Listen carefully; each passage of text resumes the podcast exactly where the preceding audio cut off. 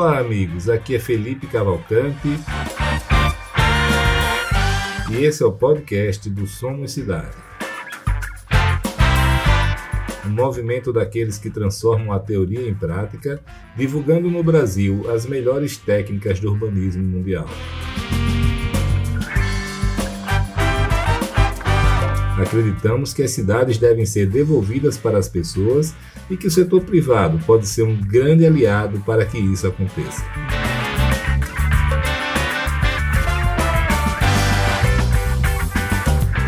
A grande diferença do movimento Somos Cidade para os diversos outros movimentos e iniciativas em favor das cidades é que as empresas participantes saem do campo das ideias e teorias para a prática, aplicando no mundo real as melhores técnicas do urbanismo mundial.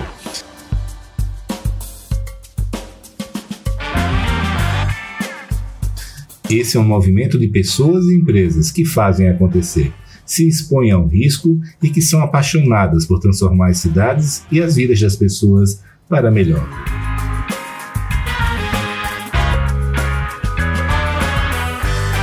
Ainda não somos tudo o que defendemos e queremos ser, mas estabelecer o objetivo e iniciar o caminho nos levará lá.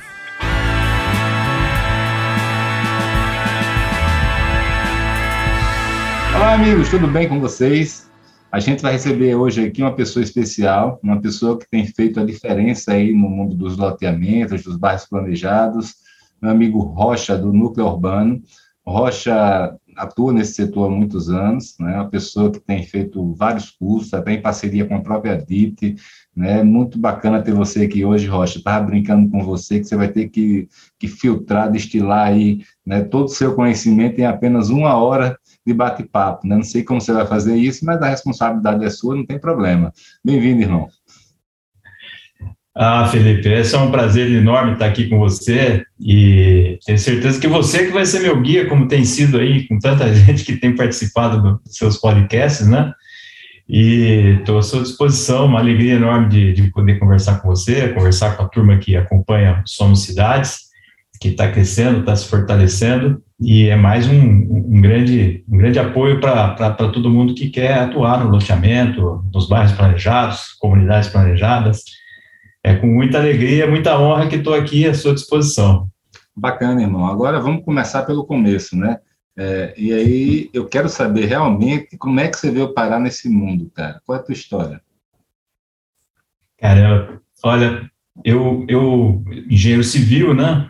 É, tive uma grande oportunidade de estudar em São Carlos, na USP São Carlos, uma escola fabulosa por vários aspectos, e, e desde sempre querendo é, trabalhar com, com, com, com, negócios, né?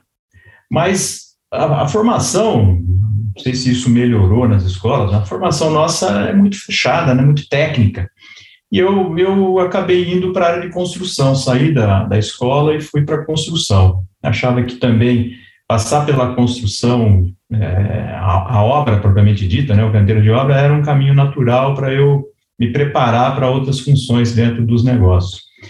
E aí acabei passando muito tempo dentro de construção, 10 anos é, de, de, de, de, muitas obras, obras importantes em São Paulo. Né? Sempre trabalhei em São Paulo, tive a oportunidade só de trabalhar fora de São Paulo, mas as empresas sempre de São Paulo. E, foi, foi uma época, assim, muito puxada mesmo, trabalho pesado, né, me desgastava muito, né, de, de, de, de, pela pressão que tinha de prazo, pressão para fazer a coisa acontecer, mas eu me saía bem, me saía bem nessa, nessa situação, né, e, mas, mas eu Rocha, queria... Rocha, eu também fiz muita obra, apesar de ser engenheiro, e, e, e você tinha é. três objetivos, né, o, o preço, a qualidade e o prazo, né, e a gente brincava que você só conseguia atingir dois desses, né? Nunca os três. É. e você conseguia, não? Olha, eu nunca olhei preço. nunca olhei. Eu sempre fui funcionário, né? E, e, os desafios que me colocaram eram desafios muito mais de prazo e de qualidade, né?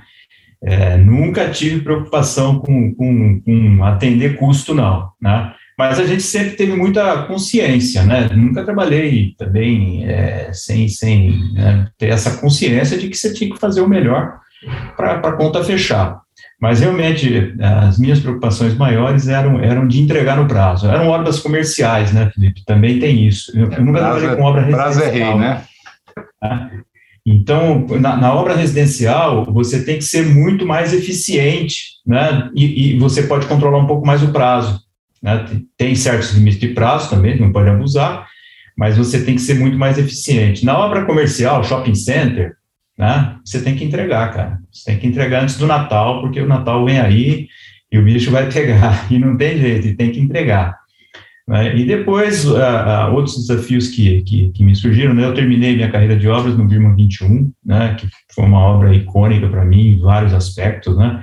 foi quando eu migrei para a incorporação. Né? Eu tinha saído da Racional Engenharia, onde eu comecei a trabalhar, trabalhei oito anos, e fui trabalhar na, na Birman, porque eu queria migrar para a área de incorporação. Né? E o caminho foi através da obra do Birman 21, que durante a obra eu, eu mudei para o time de incorporação. No final da obra, é, é, eu passei a, a, integrar a equipe de incorporação e participei do processo de locação e venda do, do, do, do resto da venda, né? O empreendimento já estava é, 50% vendido.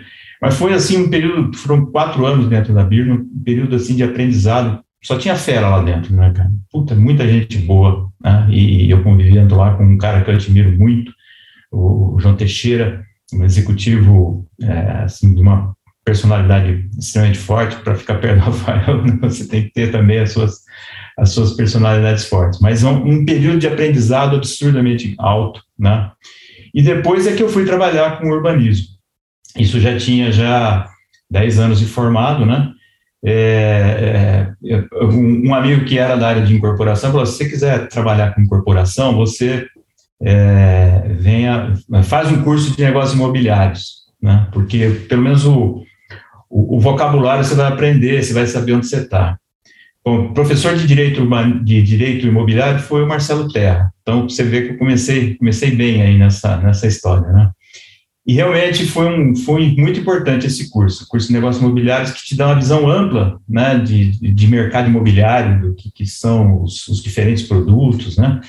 Foi muito importante para mim. E eu trafeguei bem essa, essa mudança de, de obra para incorporação, negócios imobiliários, também por isso. Eu já tinha feito já um curso de administração na Fundação Getúlio Vargas, né?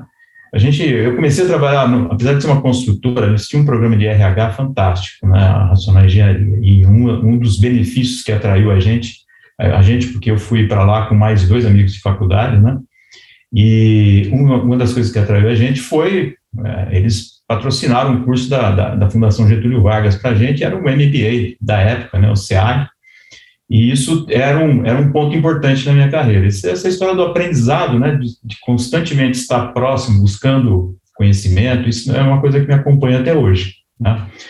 Então, depois veio esse curso de negócios imobiliários, migrei para a incorporação, aí a Birma teve uma descontinuidade, a equipe foi, foi diminuindo, diminuindo, eu fui parar no urbanismo, trabalhar com o Francisco Lopes. Né? E, e, e foi uma coisa assim eu não esperava, né? Foi meio por acaso, né? Foi, foi, foi mesmo um período de transição de carreira. Eu estava né, deixando a Birma, buscando me recolocar no mercado, e veio essa oportunidade e eu achei fantástica, porque eu estava vindo de uma experiência de, de negócios imobiliários de mundo corporativo, que ele é muito profissional, muito mais profissional do que o relacionamento que a gente tem é, no mundo é, do, do mercado imobiliário que a gente compra e vende para pessoa física, né? Você comprar e vender para pessoa jurídica é muito mais complexo, muito mais profissional, né? E isso daí é, era uma experiência que eu queria ter e era também, é, os loteamentos, eles acontecem fora de São Paulo, no interior. Eu sou um cara, nasci no interior, nasci em Tupã, no interior de São Paulo, cresci em Bauru, estudei em São Carlos, então eu tenho assim, carrego uma, não só no R, né, mas carrego uma carga de interior que é muito, muito forte, né? Então, eu achava que isso também seria, seria interessante, né? Um, é, trabalhar com produtos imobiliários que tem a cara do interior, né? Que tem, que tem a ver com aquilo, com ambientes que eu conhecia bem, né? E, e, e foi assim, eu, eu sempre morei em Jundiaí, né? É, eu, eu, me casei com uma jundiaiense. Você mora ainda aí? Moro. Eu, eu, a minha esposa, que eu comecei a namorar na faculdade, ela é daqui, a família dela é daqui, né? E, e, é gozado, porque ela também nunca trabalhou aqui em Jundiaí, nem eu nem ela nunca trabalhamos aqui. Ela sempre trabalhou em Campinas, eu sempre trabalhei em São Paulo, né, assim, nas empresas. E, e, e Jundiaí acabou é, sendo mesmo meio do caminho, né? E ela é muito muito apegada à família, né? Então não tinha não tinha muito. É você, acabou dando você, certo. Você antecipou em décadas aí essa tendência atual, né? Ah, foi meio na marra, mas é, o ir e vir não é fácil, viu, Felipe? O ir e vir, tanto para mim como para ela, nunca é fácil. Então a gente é, essa fase de, de, crianças na escola, meus filhos já cresceram, né? São dois meninos já, dois homens já, né?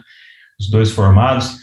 Mas durante a fase de, de, de colégio, né? É, a gente também rebolava aqui. Ela ficava no caminho dela, então minha esposa que ficou com, com o encargo de levar os meninos para a escola e eles voltavam de ônibus.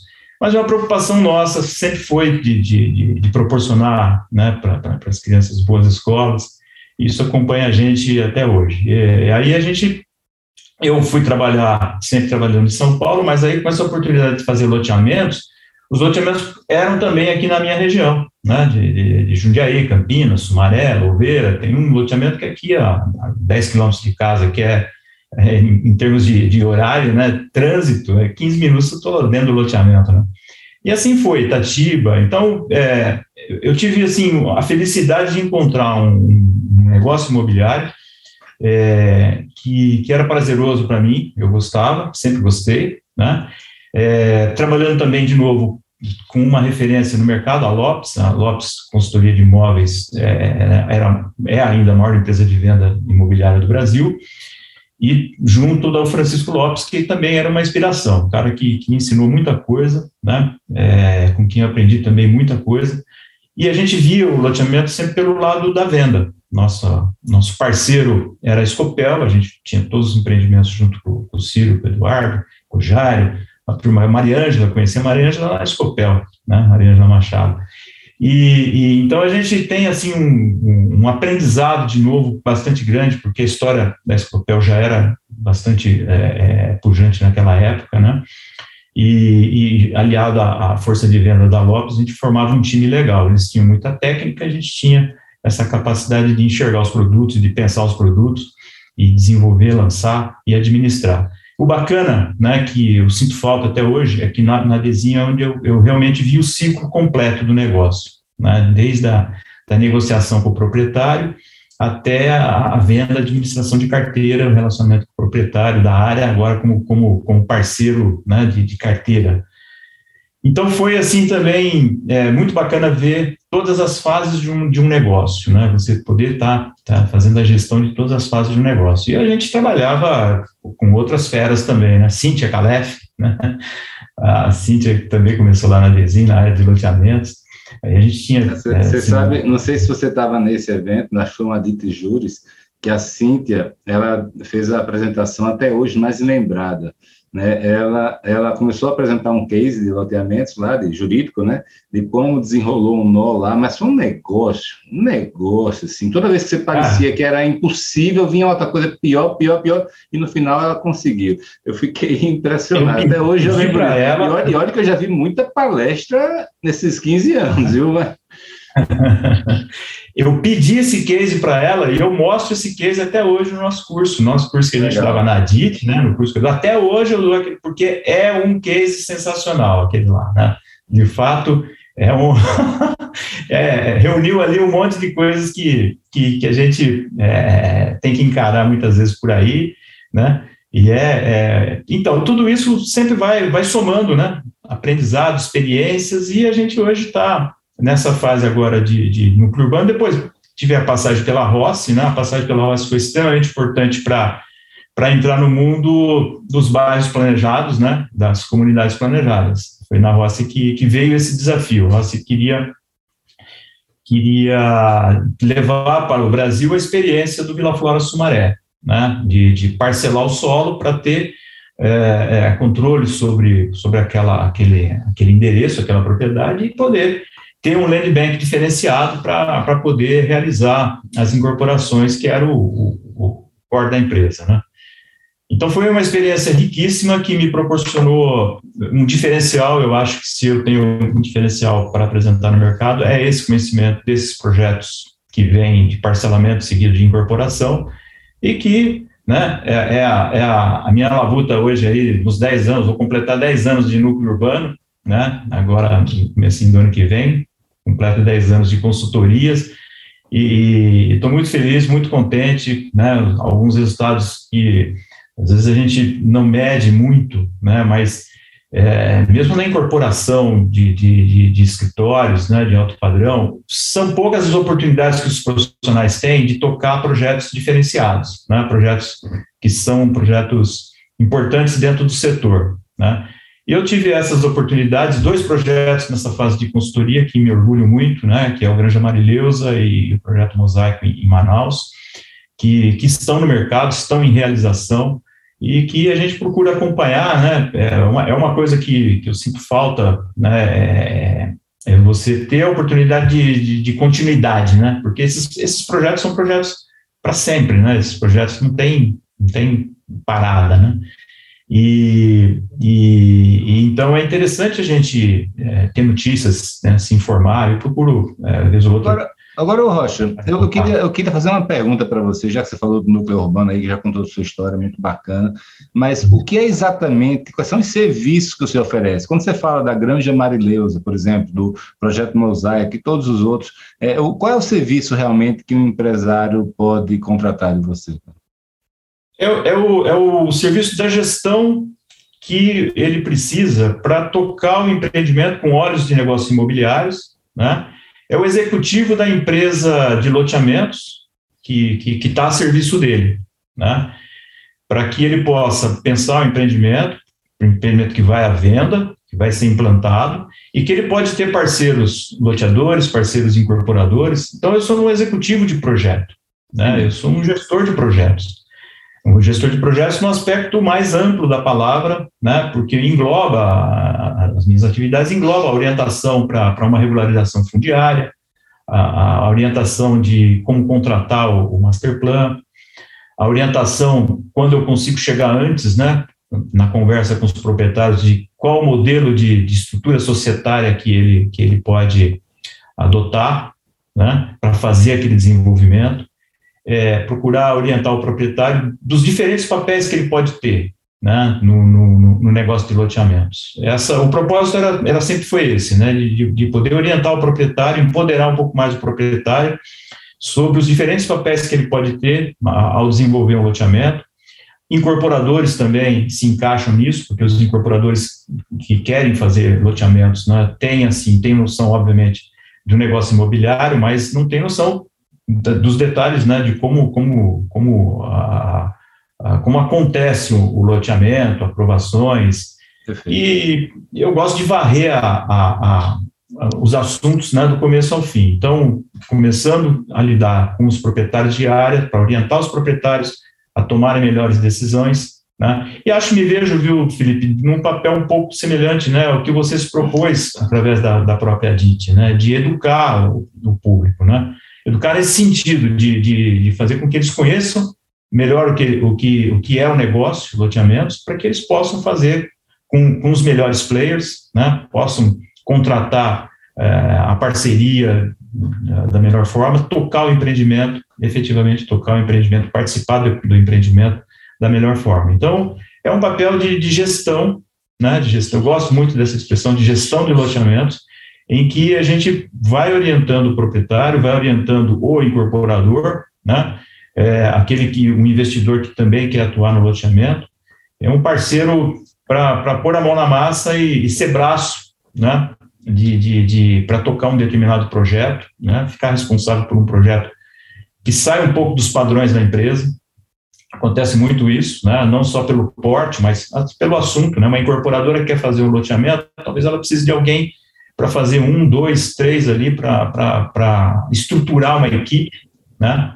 E aí seguir, seguir, seguir em frente. Né? Você vê, né, cara? A gente tão próximo, e se você me perguntasse se eu sabia o que você fazia, eu não, sabia. Eu vejo seus cursos, é. convido você para dar palestra, mas eu não sabia exatamente o que era que você fazia. Né? Mas é, é uma dificuldade minha de comunicação, e não é, não é só você, né? Então, é, a gente está tá, tô, tô aí em novos ciclos aí de aprendizado aí de de divulgação, né? Para que isso também fique mais bem entendido, né? Porque o mercado também se ressente desse profissional, né? De um, de um, de um gestor. De dúvida. Não tem no mercado. Project Manager, né? É, não é. tem. Né? Viu, meu irmão? Mas, mas vamos lá, então. Eu queria, eu queria perguntar uma coisa para começar. Né? Você atua tanto com loteamento como com bairro planejado. Eu queria começar falando um pouco de bairro planejado. Né? A gente tem visto aí um crescimento grande desse mercado. Não sei se a palavra é grande, porque a gente ainda conta na, nas mãos, né? de uma mão, os dedos de uma mão, é, é, quantos tem realmente ativos no Brasil e com os conceitos corretos, né? É, então, o que eu queria saber, mas assim, por outro lado, sabe, Rocha, eu estou agora fazendo a programação do Complan desse ano, a gente está agora em 2021, para quem for ouvir isso no futuro, né? E, e cara, eu, eu, mapeei 14 projetos de, de bairros planejados com substância, que estão ainda em frente, com com, com né, proprietários de developers né, fortes, né? Então, assim, está vendo a coisa diferente. Né? Mas eu queria saber a que, que você acha que se deve, sob o olhar tanto do, do consumidor final quanto do, do investidor, do, do, do empresário, é, esse crescimento no interesse por bairros planejados, de toda essa andança sua por aí, é, por que, que você acha que isso está acontecendo agora no Brasil? Bom, Felipe, são, obviamente, são várias razões, mas o, os proprietários de áreas, eles têm muito mais informação, eles estão procurando também muito mais informação. Outra coisa que acontece muito, né, é, eles estão sendo demandados por diferentes propostas. Então, você tem hoje no interior de São Paulo, por exemplo, né, mas serve para todos os estados brasileiros.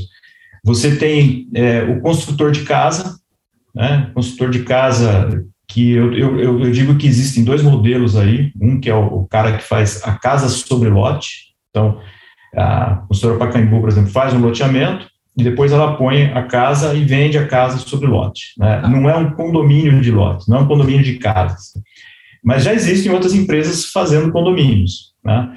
Então, no curso que eu dou, a gente procura mostrar quais são as diferenças desses modelos, né? justamente para que as pessoas possam ter essa opinião. Então, os proprietários de áreas são os primeiros a a serem impactados para pensar nesse assunto, né? É, em seguida, o cara começa a se perguntar, mas se eu posso fazer casa, por que eu não posso fazer prédio? Né? E aí ele começa a procurar referências e começa a ver alguns empreendimentos que estão fazendo justamente isso. Então, daí ele vai na ADIT, daí ele vai procurar uh, urbanistas, procurar uh, corretores, que vão, obviamente, começar a falar sobre esse assunto, né? Então, isso desperta, é, a, a, desperta o conhecimento, né? os proprietários começam a ficar sintonizados. Obviamente que isso, isso é mais natural quando o proprietário tem um, um, nível de educação formal um pouco melhor, né? E isso é que eu acho que é o, o, a mola propulsora mais importante. Você ter o proprietário da área é, com a cabeça para encarar ou para entender né, esse desafio e aí, a partir daí, ele começa a procurar parceiros, ele começa a procurar empresas que falem essa língua, né? E, de fato, é o que você contou. Há, há, há 10 anos atrás, nós não tínhamos nem urbanistas né, que, que, que, que falavam essa linguagem como a gente é, começou a aprender, começou a... Eu tive que estudar muito esse assunto, que eu também não conhecia, né? Comecei a estudar isso em 2007, é, pelo desafio que a, que a Rossi me impôs. Então, leituras, congressos, essa coisa toda, né? A gente vai, vai procurando informações, fiz um curso online, um curso gravado na Universidade de Miami também, para poder para poder ter uma orientação, né? Porque a gente começa a ler aqui e ali e não tem um. Parece que a gente não chega em lugar nenhum, né? Me, às vezes eu me, me, vejo nessa situação, né? Cara, você sabe que a gente. Estou me lembrando, você falou da Universidade de Miami, e, e, a gente, eu sou amigo lá do diretor da faculdade de arquitetura e, e ele escreveu o livro Placemaking, tá? Ah. que foi o livro que o Valério se inspirou para fazer Pedra Branca. Né? E a gente foi duas vezes, a gente fez dois cursos em Miami, na Universidade de Miami, cara, fabuloso. O cara simplesmente pegou os melhores urbanistas dos Estados Unidos e botou na sala dois dias com a gente. Né? A gente não estava nem preparado para aquilo, a verdade é essa. Pois é. A gente, a gente, o cara falava, a gente dizia, o que porra esse cara tá falando? Assim, a gente, mas assim, foi fabuloso. Eu, agora que as coisas estão voltando ao normal, é, vou ver se, se eu, se, se eu volto a fazer algo parecido, nem que seja online, né? É, esse curso que eu fiz era, era, era gravado, né? E era o um curso que foi coordenado pelo, pelo Chuck Ball também, né? Ele, ele, é, que, que, tinha a programação. Na verdade, foi uma orientação de leituras, né? Nós fizemos, tinha muita leitura, eu, comprei alguns livros, né? Importei e tal. E foi, foi, foi importante para a gente ter assim, um caminho de, de, de, de estudos, né? O que é importante para a gente desenvolver, os livros certos para você olhar naquela época. E aí eu né, é, tinha o desafio é, de, de, fazer a coisa acontecer, então a, tive a oportunidade de, de, trabalhar até no projeto com a DPZ, que é um aprendizado em si, né? É, foi muito interessante, muito bacana também, mas hoje a gente tem gente né, que, que, que já está aí fazendo projetos maravilhosos, acho que pelo menos em urbanistas, e agora a gente tem algumas empresas né, é, que estão se dedicando ao assunto, né? E, é muito bacana, não é só mais uma só empresa que está fazendo, já temos já pelo menos três empresas que, que, que têm atuação, não digo atuação nacional, mas que estão se propondo a fazer comunidades planejadas. Acho que todo mundo está é, tá aí ressabiado né, de, de, de, de, não passar pelo processo de crescimento desordenado, né, e querer abraçar o Brasil inteiro, não dá, isso que eu queria é, saber é de você, cara. Assim, a gente tem, eu tenho essa, essa dúvida, né? Assim, de, tudo que eu estudei sobre bairros planejados, é, ele fala do, do, do risco, né? Da, é complicado você escalar, porque cada um desses bairros tem uma, tem uma, uma dimensão muito grande, exige uma energia e uma atenção muito fortes. Né, e, e tem muito de software envolvido, não é só, não é só comprar terreno e, e construir. É, e aí e aí muita gente fala dos riscos, né, da dificuldade de se nacionalizar isso. Por outro lado, lá, e assim, é, eu começo a ver algumas iniciativas no Brasil que parecem ter bastante consistência, tá? seja pela dispersão geográfica menor dentro do Estado, seja por uma dimensão nacional, mas com poucos projetos. E, e, então, assim, eu queria saber de você se você acredita que é possível, por exemplo, nascer, como existe até nos Estados Unidos algumas, é, empresas nacionais de bairros planejados, ou se isso é muito arriscado, por que seria arriscado?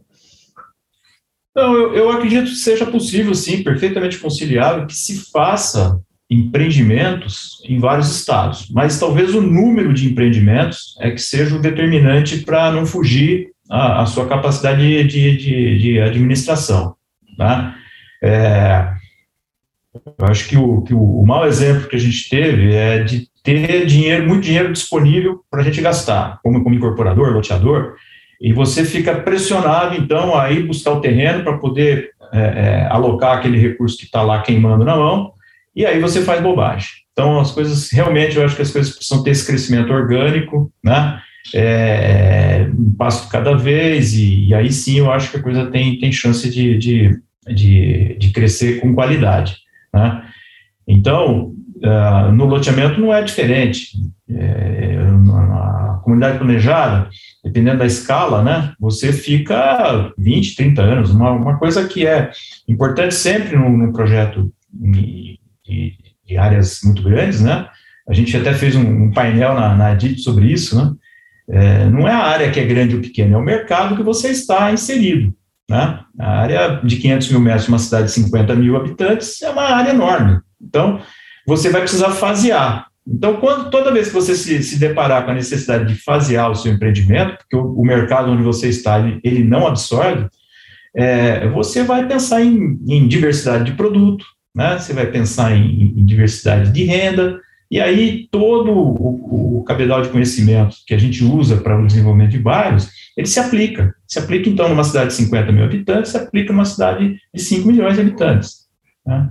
O que você precisa estar sempre muito antenado é realmente em não gerar estoque, né? não construir estoque, porque é, esse é um erro né, fatal para você carregar. É muito pesado você carregar a, custo de uma infraestrutura se você não vende todo o seu empreendimento ou se leva mais tempo para vender seu empreendimento, isso pode realmente atrapalhar a sua vida. Né? Agora, Rocha, então, você, eu vejo muito né, pessoas assim que se apaixonam por aquele projeto ou até pelo urbanismo, pelos conceitos de urbanismo, né? Que é muito apaixonante, por você deixar um legado e construir uma cidade, que é uma cidade que a gente está falando, de um local, de um lugar é, com tudo, com todo o conhecimento de, disponível na humanidade, né? E, e algumas pessoas realmente se apaixonam por aquilo e, e tem uma área muito grande que não tem uma demanda óbvia, né? Muito na franja da cidade, em cidades menores, e forçam demais a barra, né? É, você tem se deparado muito com esse tipo de perfil ou tem reduzido? Não, tem. Constante isso. Isso é constante. Porque, infelizmente, a localização das áreas, elas não são. É, são os proprietários que disponibilizam, né? Às vezes elas não são aquelas áreas que a gente gostaria ou que estão. É, que tem mais potencial para poder ser uma comunidade planejada, né?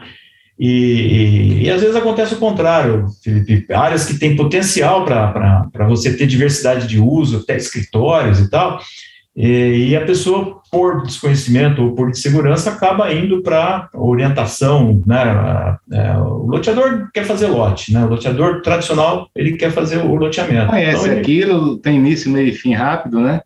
Exato. Roda, faz, mesmo que faça duas, três fases, é lote, é o que ele está acostumado a fazer, então ele, ele não, não foge disso. Né?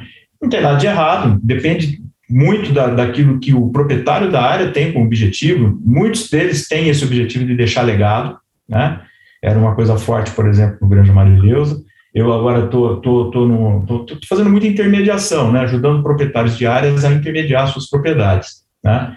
Então, isso daí é, é uma atividade é, que é importante para a gente equilibrar o jogo, né?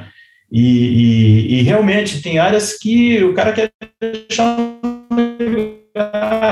né? Quer deixar. E não precisa ser velho, não, viu? Às vezes a gente acha que isso é coisa de quem né, já, já, já, já construiu tudo que tinha que construir. Não é nada disso. Eu estou numa situação muito interessante que o filho é que está um pouco mais à frente do que a, os próprios pais, né, que, que, que na operação, e, e ele está pedindo isso, né? Ele falou assim, pô, mas eu não quero isso, quero para minha cidade um negócio melhor tal. As pessoas andam na rua aqui, queria que eles andassem num parque tal.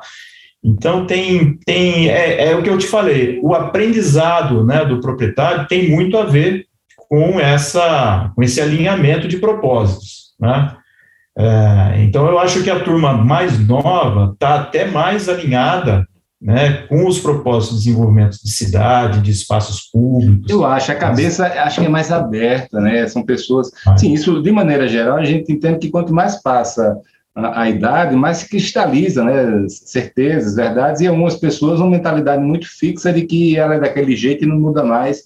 E, e eu, é. eu, vejo muito, tanto que você vê assim, muita empresa que está atuando hoje nesse setor são empresas que têm jovens à frente, que estão que estão antenados, estão estudando, abertos né, para o que vem pela frente, mas também tem pô, muitos outros casos de pessoas que de mais idade que também se apaixonam do mesmo jeito e, é. e o olho brilha. Né? Então, então esse, esse alinhamento de astros tem que acontecer. Você tem que ter um proprietário é, sintonizado com, com, com uma, uma, certa tranquilidade financeira para poder fazer o empreendimento, porque é um empreendimento de longo prazo, queira ou não queira, né? Mas, é, às vezes, assim, situações como o Grande Amarilhoso, que eles estavam assim, muito próximos da cidade, né? É mais fácil de você é, mostrar que, que o potencial e o caminho né, coerente de, de desenvolvimento. Mas existem situações em que a gente está longe da cidade e que isso passa a ser um desafio em si, né? Ah, então, porque está longe, eu não vou fazer, porque é sprawl, eu vou estou tá, dando continuidade ao espalhamento da cidade. Não, eu acho que não. Eu não, não, não sou um radical da, do novo urbanismo, não. Gosto, sigo, mas a, a área está lá. O cara quer fazer, vamos tentar aplicar as melhores técnicas né, para poder acontecer. Mas eu, você falando isso, eu estou me lembrando de algumas situações que eu tenho presenciado de de é, colegas nossos, né, empresários, e, e, o que acontece? Como eu falei antes, eles se apaixonam, né? E muitas é. vezes, além de se apaixonar por, por, esses conceitos de urbanismo, ele, que eu, eu sou apaixonado também, mas, por exemplo, junta-se a isso o fato deles contratarem alguns grandes nomes da arquitetura, tanto brasileira quanto mundial, ah, do urbanismo né, brasileiro e mundial. Essas pessoas chegam com não só com uma marca muito forte, mas também com, com um dogma muito forte, né? E muitas é. vezes não se adapta ao mercado local. Viu? Tem que não pode ter loteamento fechado. Pô, seu vizinho vai ter. E aí, como é que o mercado quer? Tá, eu não gosto também, mas tem que encontrar o um meio termo aí, né? E ou não, ou coloca muita área construída quando você claramente ali tinha que ter mais mais mais lote para vender no início, tá entendendo?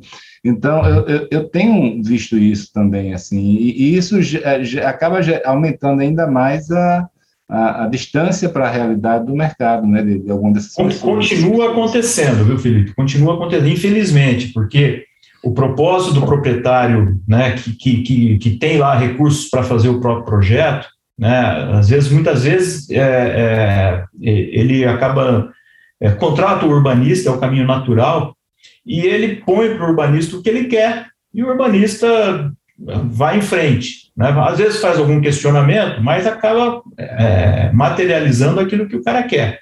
Né? E, e, nem sempre é aquilo que é lógico dentro do mercado que ele está atuando. Né? Então, a gente vê alguns casos que, que, que, que engasgaram, porque é, o produto está mal resolvido, atropelou, não era a hora de ter um, terreno para um shopping, né, ou começar por um shopping para potencializar o resto. É, essas coisas hoje são muito e, e assim, como, como, são negócios que demoram muito tempo, né? A impaciência também é grande. Aqui eu não estou nem criticando, porque eu mesmo já fui impaciente e poderia ser também. Mas você passa um ano, dois, três, quatro, e você fala, pô, quero botar o shopping aqui, está na hora. De repente não dá, precisa de mais quatro anos pela frente, mais dez, mais vinte, né? Mas o, o e aquela imagem de que o shopping é que vai alavancar o resto do, do, do, do, do bairro, né? É, a gente vê isso acontecer muitas vezes, né? É, é, realmente é uma âncora que a gente precisa pensar, mas ela, ela é cada vez mais difícil, principalmente no interior. Ela é cada vez mais difícil de se viabilizar. Então, é, a gente, né, a, a, boa técnica pede para a gente fazer muita pesquisa, né? É, e, e, isso passa pela. Eu gosto muito de fazer plano de negócio antes de você até começar projeto. Né? É um exercício que eu, que eu gosto muito de fazer. É, minhas estimativas de aproveitamento, minhas estimativas de preços e. Depois a gente vai fazer pesquisa, depois a gente vai fazer, vai conversar com o urbanista, depois a gente vai conversar Fantástico com isso. Isso é o que eu vi lá fora muito, né? Que as pessoas começam pelo projeto, pelo desenho. E esse é o último ponto, né? O principal é se definir o negócio. Né? O negócio Exatamente. definido, aí você bota no papel que cabe dentro do negócio, e não o inverso de definir o papel e tentar é, é, imputar, impor isso ao mercado. É. é e, a gente vai, vai aprendendo, né? É, a, o, o, os projetos, os grandes projetos, eles são direcionados pela situação das matrículas, né, regularização fundiária, é, pelo processo de licenciamento ambiental, as restrições de acesso, né? Isso tudo vai direcionando o projeto e os produtos que você vai ter que fazer. Então, não existe fórmula pronta, né? não existe fórmula que, que, que, que valha sempre, e cada local tem a sua, o seu detalhe que precisa ser estudado com carinho para poder ter mais chance de sucesso. Né? Mas, irmão, deixa eu perguntar outra coisa para você, que é sobre a questão da exposição de caixa, né? Eu, eu nasci e cresci estudando o tal do bairro planejado, né, e sempre falando com, ou estudando cases internacionais, ou conversando mesmo com, com empreendedores internacionais, porque não existia no Brasil, só tinha é, Juderê e, e Riviera de São Lourenço, e eram casos bem, bem típicos e pontuais, né? Mas eles sempre dizem que se tem que ter o capital paciente de longo prazo, então o casamento com o mercado financeiro ele não termina bem, geralmente, e, é. e, por outro lado, você tem o deep pocket, né, o bolso fundo aí que, que se, geralmente se parte do pressuposto que se gasta muito dinheiro com isso. Então, se você não tiver essas, esses dois elementos, você tem muito cuidado ao ir em frente. Por outro lado, eu começo, como isso tem sido muito divulgado entre nós, no mercado, cuidado, cuidado, cuidado, cuidado, eu começo a ver também, porque é engraçado, porque existe uma máxima lá fora de que se a pessoa que que faz o que é o empreendedor inicial, é o visionário, o sonhador, geralmente ele quebra, né? Tenho uma segunda pessoa que, que compra e, e vai em frente e também não consegue ganhar dinheiro, e a partir do terceiro, o, cara, o terceiro que compra é quem vai ganhar dinheiro, ou, ou até para frente mais. E, e, eu também tive casos, por exemplo, Seaside, onde o, o, dono lá disse que ganhou dinheiro com o último lote na beira da praia. Foi, ganhou mais do que com todo o empreendimento, e é um empreendimento icônico. Mas dito isso, né, eu queria saber de você, porque, assim, desculpe, o que, é que eu ia falar aqui? Tu começa a ver alguns casos aqui no Brasil de pessoas que foram tão alertadas por isso que elas estão conseguindo desenvolver é, mecanismo para equilibrar isso, né, essa, essa exposição de caixa inicial. Então, eu queria saber a tua opinião, que está aí realmente é, vendo as coisas acontecerem, acompanha muitos projetos. É, de maneira geral, é, é essa, essa lenda é lenda de que tem que ter deep pocket ou não? Dá para conciliar e ter um fluxo de caixa inicial e equilibrando com o passar do tempo? Dá para conciliar. Né? O meu, meu, um dos principais trabalhos que eu faço dentro da minha participação né, é, são dois. Um é o plano de negócios, que eu valorizo bastante, né, e, e a estratégia geral de ocupação. Por onde a gente vai começar, que produtos que a gente vai começar, o planejamento ele tem que ser é, uma soma de, de mercado, com, com acesso, com restrições é, ambientais, com restrições fundiárias. Isso tudo vai te empurrando para uma solução urbanística, mas ela precisa ser uma solução financeira também. Você e, e dá para conciliar, dá para conciliar. É claro que você vai simulando isso no papel antes, né, para você simular aquilo que você consegue é, vencer. Aquilo que é risco para mim não é risco para o Felipe, né? O, e assim por diante. O tamanho do bolso é, é, é, é, relativo, né?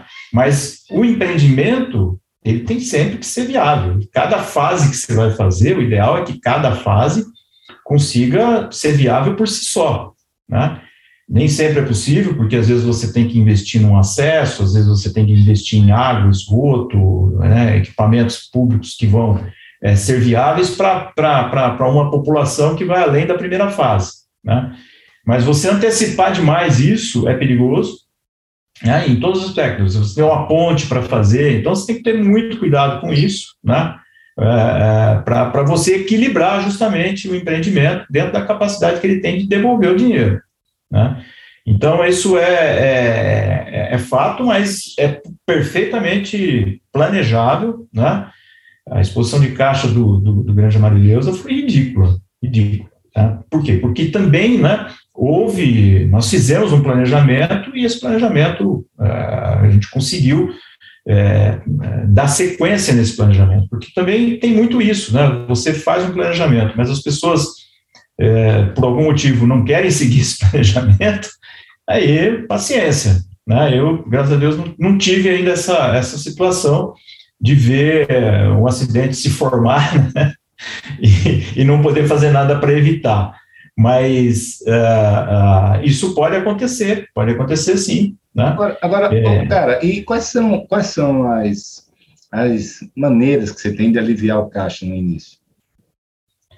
Olha, é, esse, esse, é, esse, é, esse é o problema. Cada negócio é um negócio. Então, vai depender da área, da condição de acesso que você tem que fazer para poder viabilizar o primeiro, a primeira fase, né, o quanto que você tem que investir nesse acesso ou para levar essa infraestrutura. Isso é, é, principalmente o acesso, porque sem o acesso você dificilmente consegue sucesso de venda, seja qual for o produto. Né? Então, o, o acesso para mim ele é vital. Então, óbvio que, que, empreendimentos mais próximos da cidade, você já venceu um, um, dos gargalos, e isso vale, não precisa ser bairro planejado, não, loteamento né, em geral. Né? Você ter o acesso, é, um pouco investimento no acesso na primeira venda é super importante para você é, diminuir sua exposição de caixa, porque vem antes do lançamento, né, o acesso. A, a, dúvida é quanto que esse acesso aumenta meu preço de venda, né? Então, quando você começa a fazer essa pergunta, ah, se, se ele melhorar 5, 10% do meu preço de venda, ele, em geral, ele se paga três vezes. Você faz o acesso ou não faz o acesso? Pô, mas se eu fizer o acesso, eu acredito que eu vou vender 10% a mais. Pô, faz essa conta, você vai ver que paga tudo quanto é acesso que você queira fazer. Normalmente é isso. E aí você, obviamente, tem exposição de caixa. Né? Então, você, aí o problema é outro: será que eu tenho dinheiro para fazer isso? Né? Então, esse é o problema. Então, o, o, empreendimento se paga, mas a exposição ela pode ser impeditiva para você. E, e, e, buscar recursos fora é, é, caro, sempre é caro. Recurso, é, seja sócio financeiro ou não, é sempre caro. Né? e é aí que, que começam a, a, as confusões, né? O empreendimento é bom, mas a forma com que a pessoa entrou no empreendimento foi ruim. É, ele aportou muito capital, demorou para voltar o capital. Então, existe, existe muito isso também. O empreendimento é maravilhoso. Você pega os números, olhando só o empreendimento, quanto custou a área, quanto custou, ou quanto que você vai pagar de permuta pela área, quanto está custando a infra, né? O, tem números fabulosos. Só que a forma com que o investidor entra, né, aportando recursos, né? Ah, o proprietário é, exige um aporte ou uma antecipação de carteira, isso é um perigo. Isso realmente é um perigo para a sua equação de viabilidade. E é, um, é, um, é, de novo, um dos trabalhos que também, né, esse plano de negócios meu, com estudo de viabilidade dinâmica e criação de cenários, né, isso para isso serve os estudos. Né, a gente, muitas vezes, é, é, a gente vê pessoas que fazem o estudo de viabilidade param num único cenário, não, fica brincando com os números, né, criando cenários alternativos de estresse, né, se meu preço cair, se meu custo subir um pouquinho também, não adianta fazer cenário de fim de mundo que não vai passar. Né? Cenário de fim de mundo, você põe tudo contra, né? diminui, diminui o preço de venda, aumenta o custo de. Né? aumenta a velocidade, aumenta, aumenta preço, né? É, você não adianta forçar muito o cenário de fim de mundo, que aí você não vai fazer nada.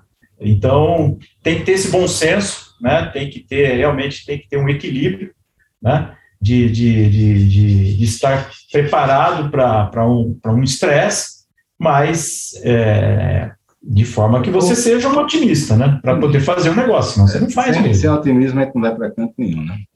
Mas, mas, Rocha, eu queria saber o seguinte: teve a, esse advento né, da, dos bairros e comunidades planejadas, do, dos grandes é, desenvolvimentos urbanos, é, acabou trazendo para o nosso dia a dia a figura do, do Master Developer, né? que é um bicho totalmente diferente de loteador e de incorporador. Tá?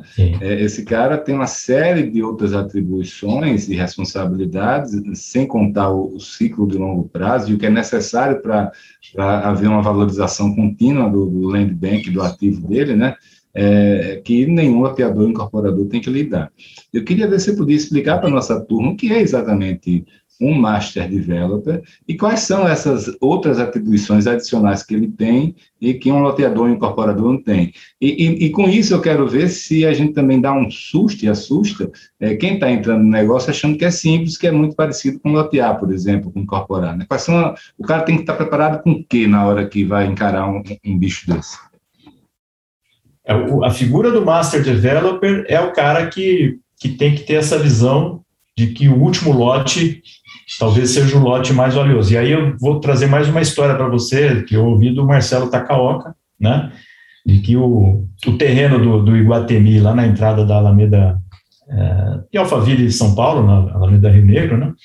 O terreno onde foi, foi construído o shopping Iguatemi custou em dólar mais do que todos os 2 milhões ou 3 milhões de metros iniciais de Alphaville. Esse é mais um exemplo disso que você já, já vinha, já, já ouviu lá em Seaside, né? A gente tem esse, esse exemplo. Mas, é, mas é recorrente isso, né? Assim, é.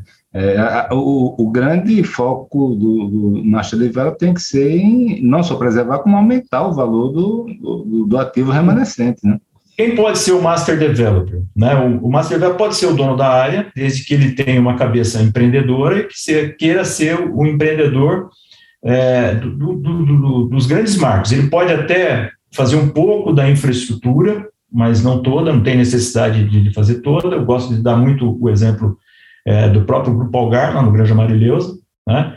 que, que até é, investiu diretamente na infraestrutura da primeira centralidade, né? Investir na infraestrutura que eu digo é fez a, a água, a drenagem, o esgoto, a pavimentação, iluminação, fez a urbanização de uma etapazinha pequena, 250 mil metros, numa propriedade de 6 milhões de metros. Aí, quando tinha o terreno para fazer um loteamento unifamiliar, nós fizemos uma concorrência e foi para lá o Fabílio. Né? Poderia ter, foi uma concorrência, não foi um, não foi um leilão, foi uma concorrência, né? em que várias empresas participaram, e, e a Alphaville acabou ganhando, não, nem, sem ser a melhor proposta financeira. Por quê? Porque o, o olho do dono do bairro, do Master Developer, enxergou que a marca iria valorizar os terrenos não vendidos. Né? O Master Developer ele se ocupa de conceituar o bairro, né? Hoje a gente tem palavras como place branding, né, é, do nosso amigo Caio Esteves, não só o place making é importante, mas o place branding também, né, você entender que o seu bairro ele é maior que os empreendimentos que o compõem. Então você precisa ter essa visão de conjunto e, e, e valorizar o seu bairro e posicioná-lo em relação à cidade acima dos empreendimentos, das incorporações que vão acontecer dentro do seu Pode ser um loteamento fechado, pode ser um loteamento aberto, pode ser é, escritórios, lojas. Esses são empreendimentos que compõem o seu bairro. Então, o Master Developer, ele está olhando para o produto bairro, não é para o produto é, é, prédio de escritório, ou prédio residencial, ou condomínio de casa, ou loja, ou shopping aberto, as lojas.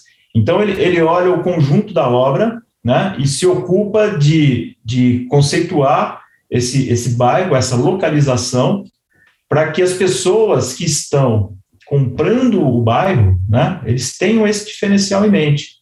O, toda a publicidade que você vai, a partir daí, criar, o, o place branding que você vai criar a partir dessa, dessa visão de que você comanda o bairro, é para você posicionar o bairro acima dos seus produtos que vão ser lançados e isso tira muita carga de insegurança do comprador na hora de comprar um apartamento, de comprar uma casa, ou de comprar um, um, uma sala comercial para fazer o seu consultório, o seu negócio. Por quê? Porque ele tem o um entendimento da localização, ele está comprando uma localização, está tá, tá apostando que aquela, que aquela estrutura é, urbanística né, vai ser um diferencial é, de localização para ele. Então, essa, essa é a aposta que o Master Developer faz. O Master Developer é que cria realmente a localização e é, se ocupa em valorizar o terreno que ainda não foi vendido. Mas, ô, ô, ô, então vamos lá. O Master Developer faz isso.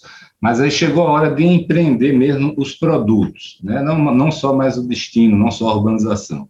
É, existem du duas alternativas. Ou ele vai é, verticalizar e ele mesmo vai fazer os prédios, incorporar ou lotear, ou ele pode terceirizar isso né, e chamando outras empresas. Né? Então, por exemplo, você falou do caso da, da, da Algar lá na Granja Marileusa, que ela é Master Developer clássica e, e, e chama outras empresas né, para desenvolver seus produtos lá. Por outro lado, me vem à cabeça, por exemplo, o exemplo de, do, do Pedra Branca e do Parque Una, onde eles verticalizaram as suas próprias, é, é, eles, eles que constroem tudo. Né? Acredito que, que por motivos distintos, né? não, não sei a resposta correta, mas no caso de Pedra Branca, ser em Palhoça, não era uma coisa óbvia, talvez eles tivessem que entrar logo para mostrar que era que era bom, né, que era viável. E também no caso do Parque Una, algo parecido. E como as duas coisas acabaram dando certo, não tem por que ele dividir isso com, com outros, outros incorporadores, né? O próprio caso da Riviera também é, é, é assim, né? Ele é um master developer clássico e ele e, e os incorporadores constroem lá. É, dentro desse cenário aí, você tem alguma predileção, ou, ou, ou, alguma sugestão, algum cuidado que a pessoa tem que fazer e qual é a vantagem e desvantagem de cada um desses, desse, dessas alternativas? Olha, a, as razões são diferentes, como você mesmo disse. Né? Então, a, o fato de, de da Idealiza ter a proximidade, ou ter um parceiro Idealiza vertical, né? que são negócios dentro do negócio. Né? Mas, mas, Inclusive, são empresas distintas, né? São empresas distintas. Né? O Fabiano me disse muito claramente, falou assim, Rocha, eu sou loteador. Quando a gente enxerga uma oportunidade de verticalizar, aí a gente aposta na verticalização também. Mas, antes de tudo, a gente vê como, como loteador. Né? Então, é, eu acho que é isso, é um pouco o histórico das empresas. O que, o que eu acho interessante é que no interior de São Paulo, principalmente no interior de São Paulo, é, a gente tem grandes empresas, né, é, incorporadoras, e que também têm a sua operação de loteamento. Mas eles ainda não fizeram os bairros mistos, né, dentro do próprio bairro, eles que teriam, que têm a, a, né, a, a, expertise das duas pontas, tanto do, do, do, urbanismo como da incorporação, eles ainda não estão fazendo. Eu, pelo menos, não conheço nenhum, nenhum projeto deles, né, de, de, de, de grandes é, incorporadores, que estão aí subindo nas tabelas aí, né, empresas que não, não têm capital aberto, mas que estão entre as cinco, seis maiores empresas do Brasil hoje. Né? É, fora do mercado, é, saiu uma lista de, de, empresas que atuam fora do, do, mercado econômico, né, do segmento econômico, né, e essas empresas são empresas belíssimas, fortíssimas, e que, que eu, eu aposto que uma vai dominar o mercado, inclusive, vai ser, vai ser a número um, breve. Né? Ah, você falou no nome, achei que você tinha falado no nome. É, não, mas eu, eu acho que, que, que, enfim, mas eu não vejo esses, esses incorporadores que têm as duas operações dentro de casa fazendo os empreendimentos. Não sei o que. que Sinceramente, que eu acho que é uma questão de tempo. Eu estou vendo algumas dessas de econômico começando a se mover nessa direção, porque tem grandes terras, estou começando a estudar o assunto, né? E eu acho que é uma questão de tempo, sinceramente. Tá? Mas, mas eu, eu, o, o que eu queria aproveitar, já que a gente está falando de econômico, é o seguinte: é, vou, é, o que é que precisa, o que é que falta, qual é a dificuldade de se aplicar esses mesmos conceitos de marcha develop, de, bar, de bairros planejados, esses conceitos de urbanismo para as pessoas, para os empreendimentos econômicos? É, ele impacta negativamente realmente a conta, ou, ou é inviável, ou, ou realmente só desinformação né, desses players? Pura desinformação, Felipe. Nada, nada que impeça, nada que seja diferente. Não vejo absolutamente nada de diferente em você desenvolver um empreendimento econômico ou de médio alto, né? Nada, nada que, que, que impacte, de, assim, de maneira nenhuma. E, e, óbvio, né, o econômico sempre tem mais liquidez. Tá? Então, pelo contrário, né, a, a, a gente não, deve pensar, porque a essência da, da, da, do bairro planejado, da comunidade planejada, é a diversidade. Diversidade de renda é, que você precisa trazer todo mundo para dentro desse seu bairro. Né? E você precisa, porque as, as glebas são, né, são extensas, e você não vai conseguir desenvolver, muito provavelmente você não vai conseguir desenvolver se você ficar nichado no, no, no topo da pirâmide, ou vai levar mais tempo. Né? Então, essa, essa questão passa por essa discussão de quanto tempo você, qual o horizonte de, de, de prazo para o seu, seu empreendimento, né? É, porque, na essência, você deveria ter uma, uma, uma, uma, configuração a mais misturada possível, de renda, de faixa de renda, né, de tipologias, para que isso reflita, de fato, a diversidade de uma cidade. E pode apostar que, se você tiver dentro do ambiente é, de um bairro que foi concebido, que tem uma gestão de bairro diferenciada, né, o, a, o bairro tem é, é, essa fase da administração do bairro, que, que é um, um, pouco de placemaking, que é a tarefa do master developer, né? É a criação de eventos, a fomentação de, de espírito de comunidade, senso de pertencimento, isso ainda é um trabalho, por isso que ele se distancia muito do trabalho do dia a dia da incorporadora, né? A incorporadora, é, na hora que institui o condomínio, repassa as unidades, ela fechou, ela desligou a chave daquele empreendimento. O loteador já tem um, já tem um relacionamento um pouco mais longo quando ele né, tem a carteira para administrar. Então, o, o, loteador deve ter a preocupação com o bairro, com a continuidade, com a, com a, com a, a, a como fala, a manutenção do bairro, porque ele tem a carteira para receber. Então, ele não pode abandonar, do, do, mesmo jeito que você entregou as obras, acabou o seu papel, vou, vou ficar só coletando dinheiro. Não é isso. Né? O loteador ele tem que ter esse compromisso de qualidade e de, de, de bem-estar com, com o bairro para não enfraquecer a própria carteira. E aí você tem é, que juntar essas duas, essas duas é, especialidades né, para você realmente poder ter uma comunidade planejada de uso diversificado. Ter o econômico, ter os, aí o, o varejo normalmente é o, que, é o que vem depois, e depois é que vai ter, você vai ter massa para se viabilizar escritórios. Isso se você está pensando assim, um local isolado. Agora, óbvio que cada localização tem, a sua, tem os seus potenciais. Então, às vezes, você consegue até começar pelos edifícios. Né? O Parque Una, é. É, acho que tem essa vantagem, ele já está, né? É, é Geralmente são vazios urbanos, né, dentro da malha urbana, que já o mercado já está maduro. Né? Já está maduro.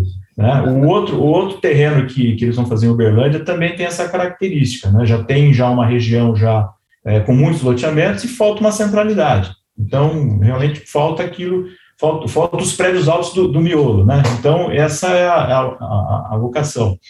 Agora, nem sempre é assim, né? Você precisa formar o local, tem que esperar essa, essa, esse desenvolvimento. E esse desenvolvimento, se você ficar focado na, na, na, na renda mais alta, vai levar muito mais tempo. Então, e não tem problema nenhum você, você trazer é, pessoas de, de, renda diferente, né?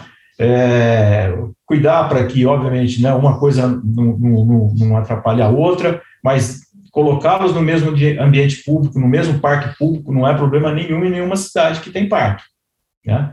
Então, o, o, o Parque Uni é uma delas, a, a, o Pedra Branca é, é outra, que os empreendimentos são abertos, as pessoas, é, ninguém, ninguém é, impede ninguém de ir lá fazer uma corrida, né, e, e, e todo mundo é bem-vindo, né.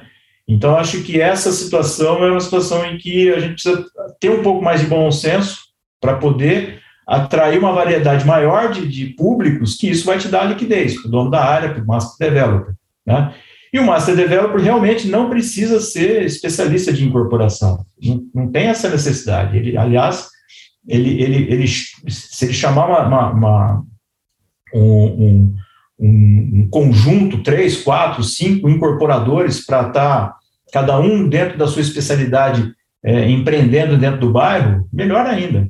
Né? Esse seria o, o sonho de consumo de, de todo Master Developer, três, quatro, cinco incorporadores que estejam é, é, comprando aquela ideia. Eu acho que isso tende a acontecer, porque os incorporadores também, eles, eles também não, não, não, eles têm essa cabeça, né? Não é o momento da empresa dele é, ficar apostando tanto numa localização, ele quer, ele, ele quer dar o um tiro mais certeiro, faz um prédio e, e vai embora. Então, é, é um, uma somatória de, de, de, oportunidades. Eu vejo que a, a comunidade planejada, o bairro planejado, tem essa vocação de ser um, um, um estoque de terrenos isentos né, de, de, problemas fundiários, isentos de problemas ambientais e, de, e que tem localização.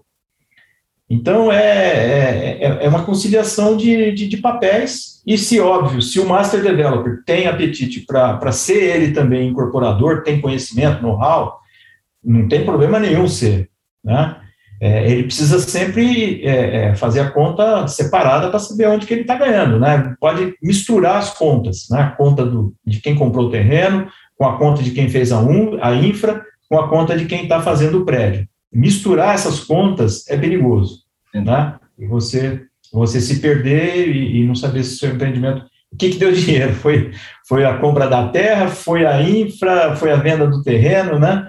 Então é bom ter essa. E, algumas vezes o cara é dono do terreno, é, é, faz a infra, noteia e depois incorpora, né? Pois é. A gestão, né, para você apurar se esse negócio está sendo bom ou ruim, né, é super importante. E uma das formas de você fazer a gestão é você isolando negócio a negócio. Né? Agora, Rocha, eu queria fazer outra pergunta que se refere a Há um, até um trabalho que eu tenho feito lá na DIF, que é de definir o que é um bairro planejado. Né? Você foi, tá, bateu até um papo com a Juliana sobre isso, ajudou bastante lá com alguns conceitos. É. Mas a eu quero fazer essa pergunta ao vivo para você, porque a gente tem visto mais e mais empreendimentos e empresas se autodenominando bairros planejados. E, e, nada mais longe da, da verdade, né? não são. Né? Então, o receio é que esse nome acabe ficando realmente assim, ninguém mais dê valor, nem agregue mais nenhum valor e, e fique e, e, ninguém saiba realmente quando é. Então, as pessoas que realmente fazem um bairro, fazem um bairro planejado vão ser prejudicadas. Eu queria explicar o que é e o que não é um bairro planejado, né?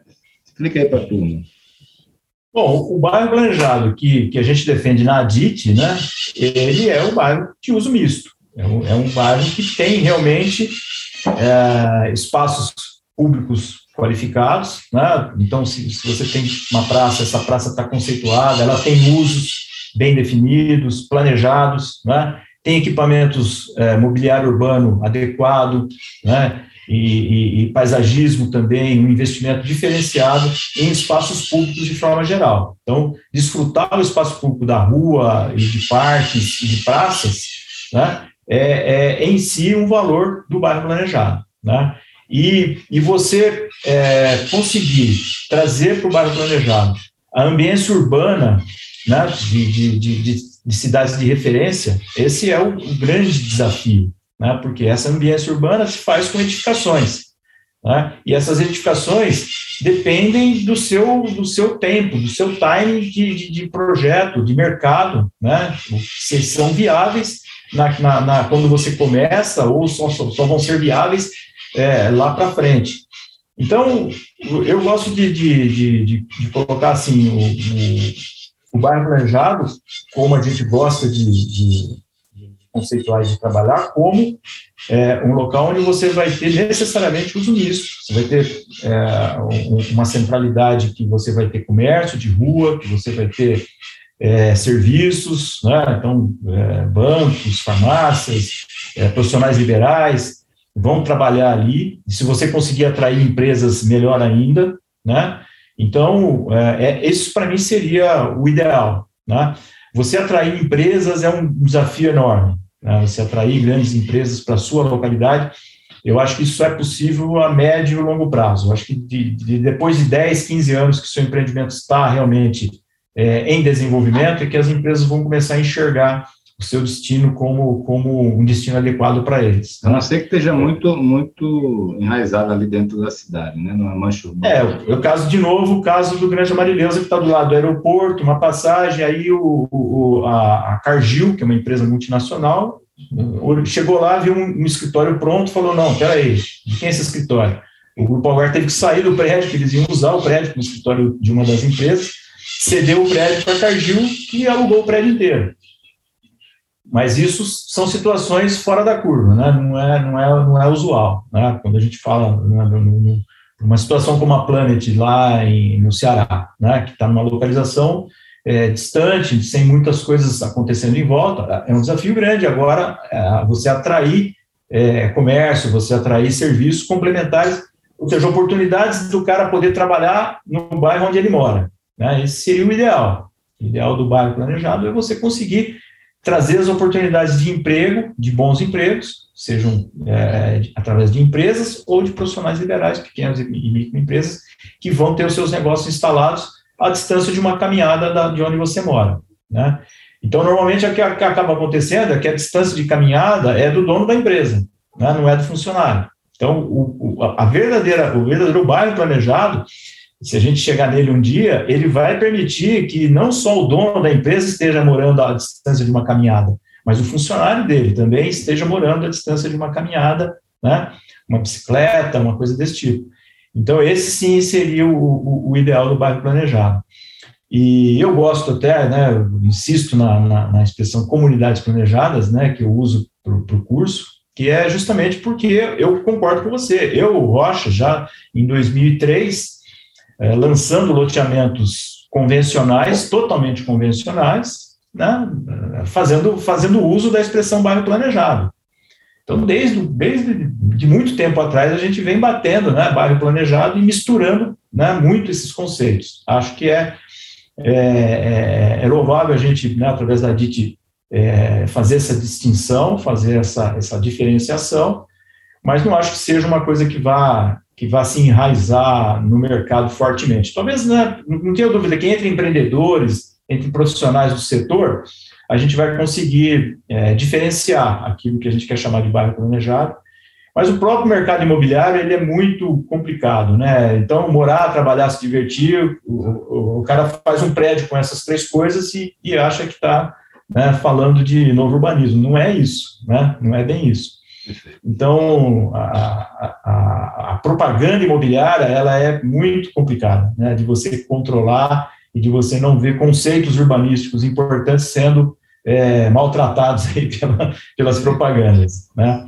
Então, acho que o bairro planejado vai nesse caminho, é, é uma coisa que, que vale a pena a gente investir para que as pessoas, os proprietários de áreas entendam essas diferenças, mas a gente acho que não deve dar muito valor para essa discussão, se é bairro, se é comunidade, é importante conceituar para a gente poder distinguir, né? mas acho que isso é uma luta em glória, porque é, é para pra, as pessoas o marketing imobiliário é, fazer mau uso disso é, é muito qualquer, difícil. Qualquer definição que você coloque que tenha é, valor, ela vai, vai ser desvirtuada né, pelo mercado. Vai ser copiada e, e, vai ser desvirtuada. Infelizmente, o nosso setor tem esse, tem esse, esse problema. Né? Irmão, queria te agradecer, viu? Chegamos aí ao fim. Obrigado pela verdadeira aula que você deu. Né? Não poderia Imagina. ser diferente, cara. E passo para você aí para suas considerações finais. Felipe, então, só posso te agradecer, porque realmente é um canal que, que eu adoro, né? Ouço todos os podcasts, inclusive o seu, já vi aqui, né? Tá fantástico, né? Uma história fantástica e que é um prazer, então, poder ter tido essa oportunidade. E quero dizer para você que eu estou muito confiante nesse modelo. Esse modelo é um modelo apaixonante, de fato, né? É, eu acho que isso a gente consegue ter oportunidade de, de, de levar para um projeto, levar para uma atividade é, lucrativa um propósito de vida. Acho que isso é, é realmente possível. E aposto que, que esse modelo vai se consolidar cada vez mais. Não é, não é assim, ah, só vamos fazer isso daqui em diante, nada disso. Nós vamos continuar fazendo loteamentos convencionais, porque realmente tem, tem glebas que é loteamento convencional. Você não deixa de, de bobagem, não fica sonhando com aquilo que, que não dá para fazer. E está tudo certo, não tem problema nenhum. Tem espaço para todo mundo, para fazer fechado, para fazer aberto e não tem, não tem necessidade da gente ficar discutindo isso. O que a gente tem é que aplicar boas técnicas, né? planejar planos de negócios, entender o que você está fazendo, aonde você quer chegar e né, conte com o núcleo urbano nessa jornada. Valeu, meu irmão. Um grande abraço para você, hein? Sucesso aí. Um abraço, tudo de bom.